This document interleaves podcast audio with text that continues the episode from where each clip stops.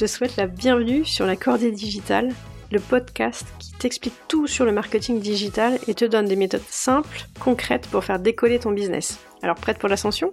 Je suis Julie, business coach pour toutes les femmes entrepreneurs qui ont osé partir à l'aventure après 40 ans et qui, comme moi, ne sont pas nées avec un portable dans les mains. Je propose des accompagnements sur mesure et individuels pour t'aider à construire un business rentable et aligné avec tes valeurs et les besoins de tes clients. Alors aujourd'hui, on va traiter d'un sujet qui est pourquoi entreprendre à plus de 40 ans, c'est mieux. Ce sujet-là, il me tient super à cœur parce que je trouve qu'effectivement, euh, dans l'ambiance euh, générale, quand on parle d'entrepreneuriat, on a souvent une vision de start-up avec vachement de jeunes entrepreneurs. Euh, combien d'articles, y compris en préparant ce sujet-là, tu vois, j'ai lu la liste des entrepreneurs de moins de 30 ans les plus influents sur Forbes. on parle d'entrepreneurs teenagers même, leur parcours inspirant, etc. C'est vraiment ça qui ressort le plus. Donc ça résume un peu tout. et même dans la sphère des gens qui accompagnent ces entrepreneurs, il y a euh, une sorte de jeunisme. Et tu vois, ça me rappelle un truc, c'est quand je travaillais en marketing, je me faisais souvent la réflexion, j'avais l'impression que, en fait, après 35-40 ans en marketing, les gens disparaissent. Je me demandais, mais est-ce qu'on les incinère? Qu'est-ce qu'on fait des responsables marketing après 35 ans? Qu'est-ce qu'ils deviennent? Et en fait, t'as vraiment l'impression qu'ils semblent tous disparaître. Et je me demandais, en fait, quand est-ce qu'on va valoriser les tempes euh, grises? Mais en fait, surtout bien plus important, c'est pas quand est-ce qu'on va valoriser, c'est quand est-ce que nous, on va faire péter ce plafond de verre. Stopper la petite voix qui nous dit c'est trop tard, j'ai plus la même énergie, faut être souple, je veux dire mentalement, j'entends, parce que sinon j'ai peu de chances de réussir.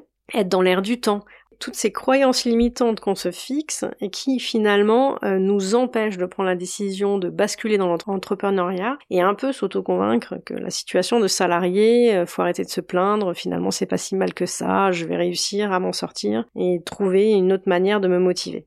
Je vais te révéler un truc euh, de dingue, c'est quand j'ai réalisé moi-même qu'à 40 ans ou 50 ans, euh, débile à dire, mais on n'a pas entamé la seconde euh, moitié de notre vie. sérieusement, t'as déjà l'intention de t'enterrer par confort en attendant paisiblement la retraite, qui arrivera au mieux dans 15, dans 20 ans? Est-ce que tu es sûr d'accepter ça, de t'y retrouver, que ce simili confort en fait ne te coûtera pas finalement plus cher en bout de course Ça me rappelle en fait un bouquin, tu sais, de l'infirmière qui a travaillé pendant des années à demander aux gens qui étaient euh, sur euh, leur euh, lit de mort, en fait, quels étaient leurs plus grands regrets. Le truc frappant, c'est le premier regret, c'est j'aurais aimé avoir eu le courage de vivre la vie que je voulais vraiment, et non celle que les autres attendaient de moi. Voilà. Dans les autres regrets qui peuvent ressortir dans la liste, c'est j'aurais voulu passer plus à l'action et j'aurais dû poursuivre mes rêves et mes aspirations. Bon, intéressant quand même, non? Alors évidemment, c'est pas valable pour tout le monde. Hein. Je suis pas en train de vouloir pousser tous les gens qui écoutent à lâcher la rampe et faire le grand saut mais euh, écoute bien euh, ta petite voix qui euh, te donne envie de te challenger, de sortir de ta zone de confort pour te renouveler, pour apprendre. Moi, je trouve que c'est important de l'écouter et qu'il faut pas la négliger, quoi. Alors du coup, j'ai voulu faire un épisode sur le sujet pour évoquer quelque part tous les atouts que nous, femmes ou hommes, bien sûr, entrepreneurs, on a quand on se lance dans l'aventure après 40 ans. Bon, déjà, en bonne cartésienne, les chiffres. Alors c'est pas que ça résume tout, mais c'est surtout pour te montrer que c'est pas une intuition ou un avis personnel, quoi. C'est du factuel et du vérifié. D'abord, l'âge moyen pour entreprendre est de 38 ans. C'est en pleine maturité. Et selon l'INSEE, t'as 18% des auto-entrepreneurs et 17% des créateurs d'entreprises individuelles qui avaient même plus de 50 ans. 35% ont plus de 45 ans. Donc tu vois que t'es pas la seule à vouloir entreprendre à cet âge-là. Et si tu regardes particulièrement les femmes, l'âge moyen des femmes entrepreneurs est de 43 ans. Moi, ça me paraissait important de partager ces premiers chiffres.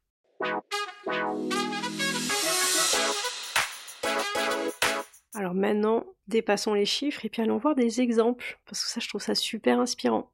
Je vais te lister euh, une petite dizaine d'exemples, mais qui, euh, pour moi, euh, me paraissent très riches parce que te prouvent à quel point, en fait, tout est possible. Alors la première, c'est Vera Wang, alors je sais pas comment ça se prononce, qui était patineuse artistique lors des Jeux Olympiques, qui euh, a échoué euh, dans cette discipline, et euh, elle devient rédactrice chez Vogue, et puis aujourd'hui est une créatrice en fait de robes de mariée. Elle lance son entreprise de robes de mariée à plus de 40 ans. Bon, bah aujourd'hui, pour la petite histoire, c'est une des créatrices les plus importantes de l'industrie de la mode, avec une entreprise qui vaut juste un milliard de, de dollars. Ok, évidemment, on n'est pas obligé de se tous se projeter dans son parcours, mais pas mal quand même. de basculer d'un univers aussi différent du patinage artistique à la mode et qui plus est à 40 ans. Autre exemple que j'aime bien, c'est l'histoire des vélos électriques Pedego. Ça, c'est aux États-Unis. C'est une personne, Don Di Constanzo, en gros, un jour, il cherche des vélos électriques parce que euh, il veut, euh, il a du difficulté en fait à se déplacer euh, et il trouve pas. Il trouve pas l'offre adaptée,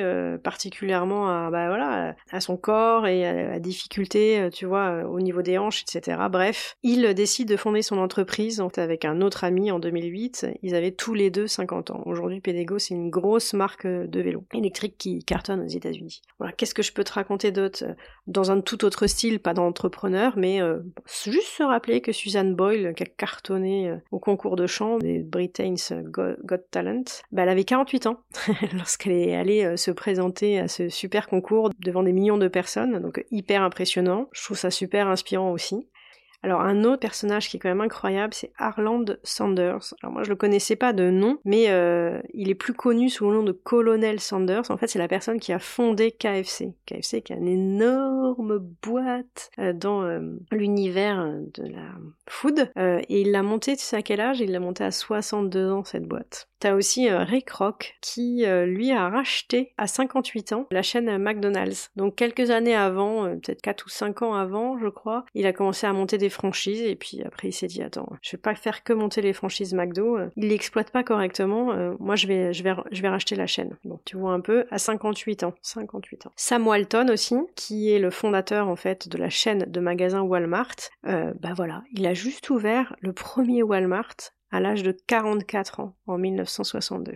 Bon, et puis après, il y a plein d'autres exemples et des gens que, que vous connaissez pas, mais que moi j'ai eu la chance de rencontrer. Je pense particulièrement à deux femmes que j'ai interviewées dans le cadre de mon second podcast qui s'appelle Découvre et deviens dont, dont l'objectif en fait de partir à la découverte des métiers. Je pense à Marie-Josée Voisin, qui est euh, conseillère d'orientation. Et en fait, elle a monté son entreprise, elle avait plus de 55 ans. Génial, non? Elle avait repris ses études quelques années auparavant, enfin incroyable. Et puis Laurence Malzard, qui est à la tête de Dermaréol. Elle a monté son entreprise, je crois qu'elle avait plus de 45 et en fait, elle est devenue tatoueuse 3D pour reconstituer les aréoles mammaires des femmes qui ont subi des opérations et notamment de, cancer, et dont on a enlevé l'aréole mammaire, elle la reconstitue en 3D. Et donc, euh, Laurence, qui n'avait pas un seul tatouage sur le corps, bah, décide tranquillement, alors à 45 ou 50 ans, je ne me souviens plus, désolé Laurence, mais tout simplement partir aux États-Unis, se former, et puis euh, monter son cabinet. Waouh, incroyable. Donc tout ça pour vous dire en fait que oui, c'est possible et c'est pour ça que j'ai fini par ces deux exemples-là de femmes que je côtoie, qu'on côtoie, qui sont là. C'est que c'est pas un mythe, c'est pas tous les grands, les illustres personnes que je vous ai citées juste avant. C'est que c'est tout à fait possible, ça existe euh, tous les jours.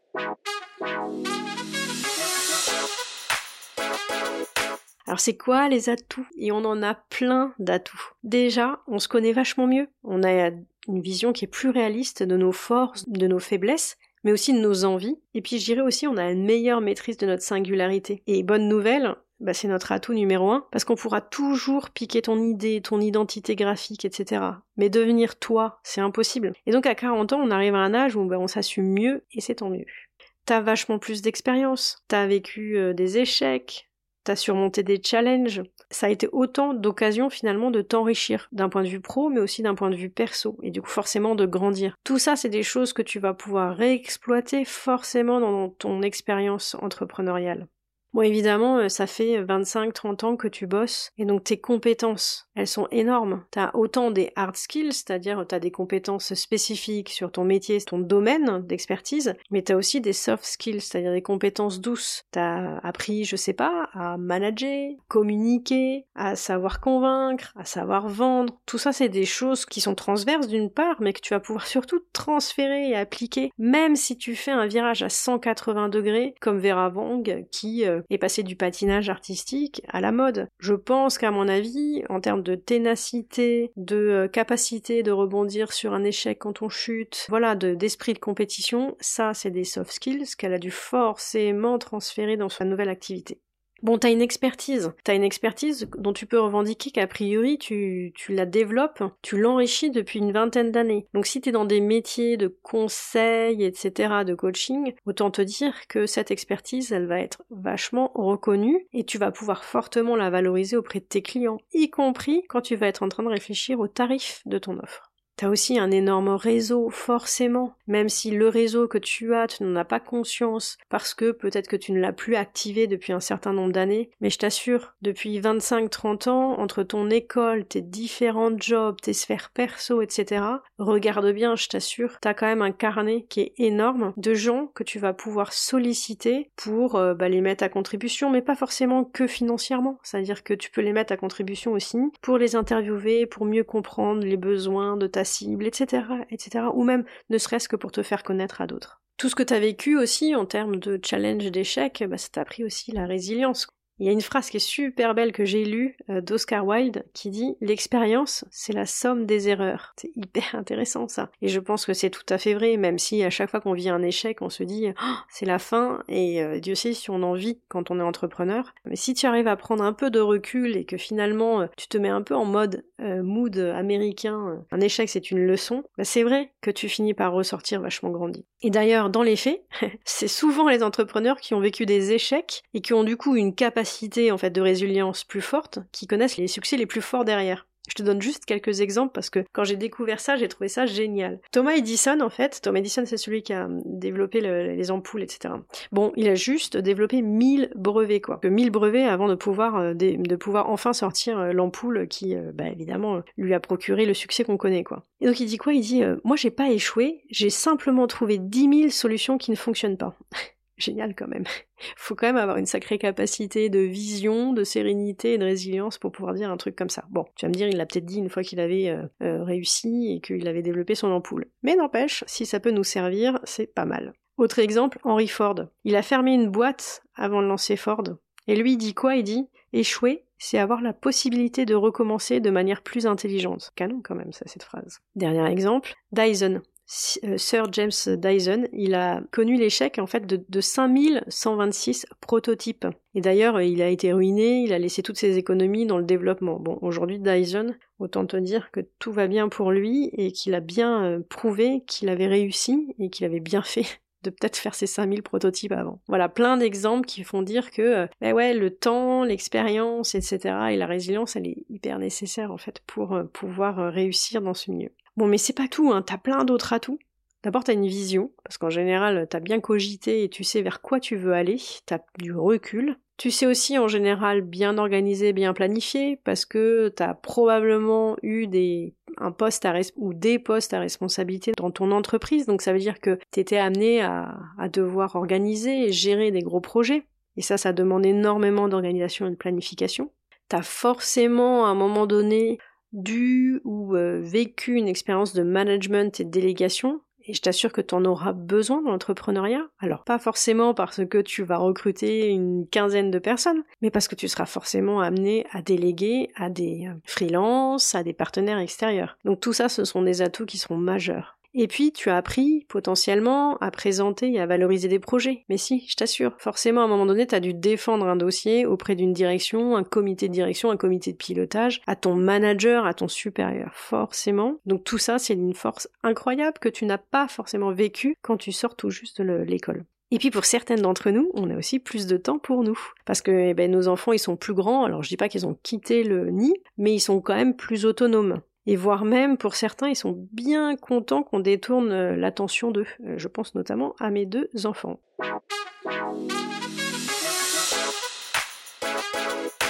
Alors bien sûr, je veux pas du tout brosser un tableau idyllique, hein. et c'est pour ça que dans un prochain épisode, je te listerai bien sûr tous les points de vigilance, tous les défis qu'il va falloir relever si tu entreprends particulièrement à 40 ans. Mais c'était important pour moi d'en parler parce que je pense qu'on a plus souvent des blocages que euh, en tête l'intégralité de nos forces, de nos atouts, de notre richesse quand on veut entreprendre à plus de 40 ans. En tout cas, je te rassure, chaque défi que je te listerai dans le prochain épisode, eh il est surmontable et on verra ensemble comment faire, tu vois, quelles astuces, quelles solutions trouver. Et je te partagerai aussi mon expérience sur certains défis que j'ai traversés. Bon, j'espère que cet épisode aura été utile. Si l'épisode t'a plu, ben n'oublie pas de me laisser un commentaire sur Apple Podcast, YouTube ou Spotify. Ton feedback il est hyper important pour moi s'il te plaît. Et si tu as envie de partager ton vécu d'entrepreneur euh, de plus de 40 ans, mais surtout fais-moi signe parce que vraiment j'adorerais te tendre le micro pour papoter, mais surtout partager aux autres femmes, euh, tu vois, tes craintes, ton expérience, tes conseils.